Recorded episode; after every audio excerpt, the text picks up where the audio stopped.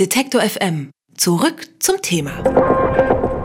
Das drüsige Springkraut, der Waschbär und die Nilgans, alle drei haben eins gemeinsam, sie gelten als sogenannte invasive Arten. Das heißt, diese Pflanzen oder Tiere, die breiten sich in einer Region aus, aus der sie ursprünglich nicht kommen, zum Beispiel auch in Deutschland. Und das kann zu erheblichen Schäden in der Natur führen. Die EU hat deshalb schon vor zwei Jahren eine Liste invasiver Arten zusammengestellt, die auf keinen Fall in die EU eingeführt werden dürfen. Und diese Liste, die wurde 2017 dann erweitert. Aber von den 49 Tier- und Pflanzenarten kommen schon jetzt 39 in Deutschland vor. Wie gefährlich das wirklich ist, das bespreche ich mit Ingolf Kühn vom Helmholtz-Zentrum für Umweltforschung. Er ist Professor für Makroökologie an der Martin-Luther-Universität Halle-Wittenberg. Schönen guten Tag, Herr Kühn. Schönen guten Tag.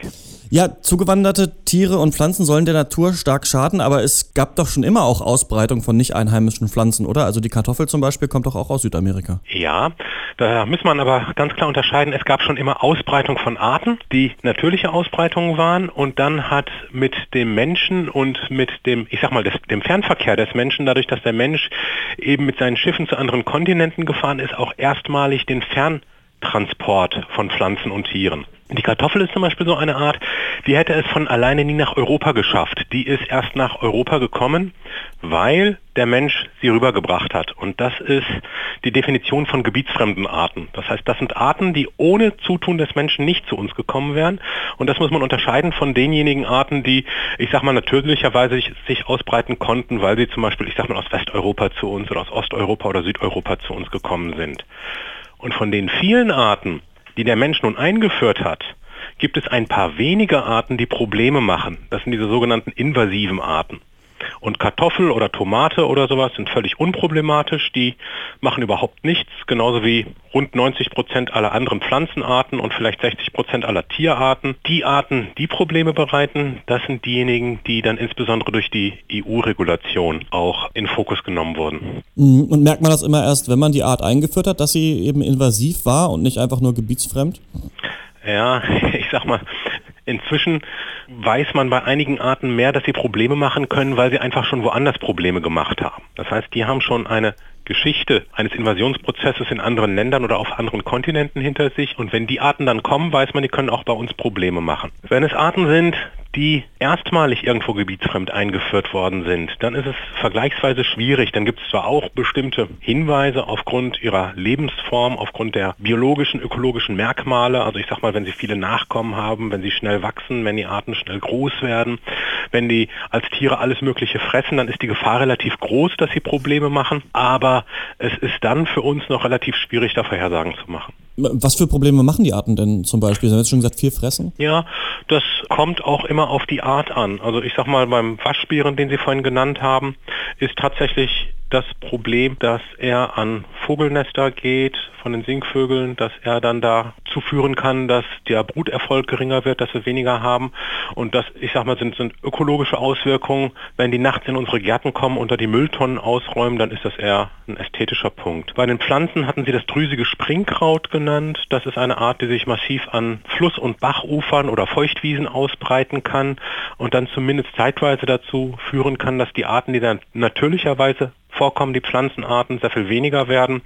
Und dann gibt es Arten wie die Nilgans, die, ich sag mal, noch vergleichsweise unproblematisch sind. Was waren denn die Gründe, diese ähm, Arten einzuführen oder war das Zufall? Na, das war nicht Zufall. Also bei den Pflanzen ist es tatsächlich so, dass mehr als drei Viertel aller Pflanzenarten durch den Menschen eingeführt worden sind, weil sie Zierpflanzen sind, weil sie Nutzpflanzen sind. Das drüsige Springkraut sieht zum Beispiel total hübsch aus und das ist als Zierpflanze eingebaut gebracht worden, ist zum Teil auch aus Landschaftsverschönerungsgründen dann in die freie Landschaft gepflanzt worden, weil man sich damals noch gar nicht bewusst war, dass das vielleicht problematisch sein könnte. Der Waschbär ist tatsächlich, ja, ich sag mal, gibt es verschiedene Theorien dahinter, aber der ist ausgesetzt worden. Ich sag mal, gab es ihn nicht, das ist eine schöne Art gewesen, man konnte ihn vielleicht auch jagen, hat sich dann ausgeweitet. Bei den Säugetieren ist es auch so, dass da die allermeisten durch den Menschen eben eingebracht worden sind, als, ich sag mal, ja, um die heimische Natur zu verbessern, um, weil es schöne Arten sind, weil es jagdbare Arten sind. Bei den Insekten ist es meistens so, dass die eher aus Zufall zu uns gekommen sind, weil sie, ich sag mal, verunreinigt waren bei Bodenmaterial, bei mhm. Pflanzen, die eingeführt worden sind oder mit Verpackungsmaterial eingebracht worden sind. Und dann, ja gut, Arten sind da, man merkt, sie sind invasiv, man kriegt ein Problem und dann ist es auch noch schwierig, die wieder loszuwerden, oder? Genau, dann ist es extrem schwierig, sie wieder loszuwerden. Deswegen, und das ist ja das Kuriose, sind auf dieser EU-Liste im Augenblick eigentlich nur Arten, die entweder noch nicht in Europa sind oder die in Europa, ich sag mal, in so kleinen Populationen sind, dass man sie noch bekämpfen kann. Der Waschbär, das drüsige Springkraut, das sind Arten, die sind so weit verbreitet, die werden wir nicht mehr los, die können wir dann vielleicht noch in Schach halten, den Waschbär können wir vielleicht bejagen. Da können wir zusehen, dass wir die Populationsdichte geringer halten, aber die werden bei uns bleiben. Es gibt aber dann natürlich auch, ich sag mal, Tierschutzprobleme dabei. Das Grauhörnchen ist zum Beispiel eine nordamerikanische Art, die irgendwann mal nach Großbritannien eingeführt worden ist. Die hat einen Virus mitgebracht, der das rote einheimische Eichhörnchen befällt und auf den britischen Inseln ist das rote einheimische Eichhörnchen, was auch bei uns heimisch ist, ganz, ganz selten geworden ist, in allermeisten Fällen inzwischen vom Grauhörnchen verdrängt worden. Dann hatte jemand die Grauhörnchen nach Norditalien gebracht und es wurde dann der Ruf laut, die wenigen Grauhörnchen, die es in Norditalien gibt, zu schießen oder zu fangen oder zu töten, damit sie sich nicht auch noch in Mitteleuropa ausbreiten mhm. können. Mhm. Da sind dann die Türschützer auf den Plan gekommen und inzwischen hat sich das Grauhörnchen in Norditalien massiv ausgebreitet, ist in die Schweiz gekommen und wird wahrscheinlich auch irgendwann mal nach Deutschland kommen. Also bald keine roten Eichhörnchen mehr hier? Naja, so weit will ich jetzt nicht gehen. Es kommt immer darauf an, wie schnell sich das Ganze ausbreitet, inwieweit es doch noch möglich ist, die Tiere zu fangen und die Population mhm. klein zu halten. Aber die Gefahr besteht zumindest, dass wenn sich das Grauhörnchen weiter ausbreitet, dass dann tatsächlich diesem Virus die einheimischen roten Eichhörnchen massiv zum Opfer fallen. Und da gibt es dann Interessenkonflikte wahrscheinlich, ob man so viele Tiere töten kann, um dann eine Art zu retten? Naja, ich sag mal, das ist, ist erstmal zu, zu kurz gedachter Naturschutz oder Tierschutz. Ne? Es hätten damals vielleicht nur, ich weiß nicht wie viel es waren, zehn Grauhörnchen getötet werden müssen und dann wäre den Eichhörnchen nichts passiert. Diese Grauhörnchen haben sich dann vermehrt und jetzt sind Hunderte bis Tausende von von Eichhörnchen deswegen gestorben, aber sind natürlich nicht durch uns Menschen mhm. getötet worden, sondern durch Krankheitserreger, ich sag mal, ums Leben gekommen. Das heißt, wir Menschen sind nicht mehr direkt, sondern nur indirekt schuld, aber nichtsdestotrotz ist die Bilanz ganz klar zu Ungunsten der einheimischen roten Eichhörnchen und zugunsten des Grauhörnchens. Der Bundesrat hat 2017 ja ein Gesetz beschlossen, um den Import und auch die Ausbreitung invasiver Arten einzuschränken. Wir haben jetzt schon von ähm, Abschießen gesprochen, aber welche Maßnahmen könnte man denn noch ergreifen, um das zu verhindern? Naja, also Abschießen ist natürlich eine sehr drastische Maßnahme. Das ist in vielen Fällen gar nicht notwendig. Aber je nachdem, um was für Tiere oder Pflanzen sich das handelt, muss man tatsächlich ganz gezielt dagegen vorgehen. Also ich sag mal, wenn man den Riesenbärenklau hat, da muss man ganz spezifisch den Riesenbärenklau bekämpfen, am besten im zweiten Jahr, wenn er den Blütenstand schießt und geblüht hat, aber noch bevor er die Samen angesetzt hat. Also zu einem ganz spezifischen Zeitpunkt.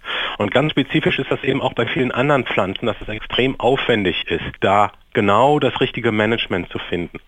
Bei vielen Tieren, die eingebracht worden sind, kommt es dann auch wieder an. Säugetiere kann man fangen, kann man schießen. Bei Insekten wird es schon sehr viel schwerer, da muss man vielleicht mit, mit Pheromonfallen da dran gehen. Aber dann gibt es zum Beispiel auch den asiatischen Eschenprachtkäfer, der ist mit Holzverpackungsmaterial eingebracht worden. Der befällt unsere einheimischen Eschen, kann dazu führen, dass ganze Populationen getötet werden. Und da geht man tatsächlich so drastisch dran, wenn man den Eschenprachtkäfer irgendwo findet, werden im weiten Umkreis um die Fundstellen herum sämtliche Eschen wirklich gefällt. Das ist die einzige oh. Möglichkeit, die Ausbreitung dieses Käfers dann zu verhindern. Also der Fall ist äh, komplex und es gibt noch einiges zu tun. Zugewanderte Tiere und Pflanzen schaden der Artenvielfalt in Deutschland. Darüber habe ich mit Ingolf Kühn vom Helmholtz-Zentrum für Umweltforschung gesprochen. Er ist Professor für Makroökologie an der Martin-Luther-Universität Halle-Wittenberg. Vielen Dank. Ja, vielen Dank. Alle Beiträge, Reportagen und Interviews können Sie jederzeit nachhören im Netz auf detektor.fm.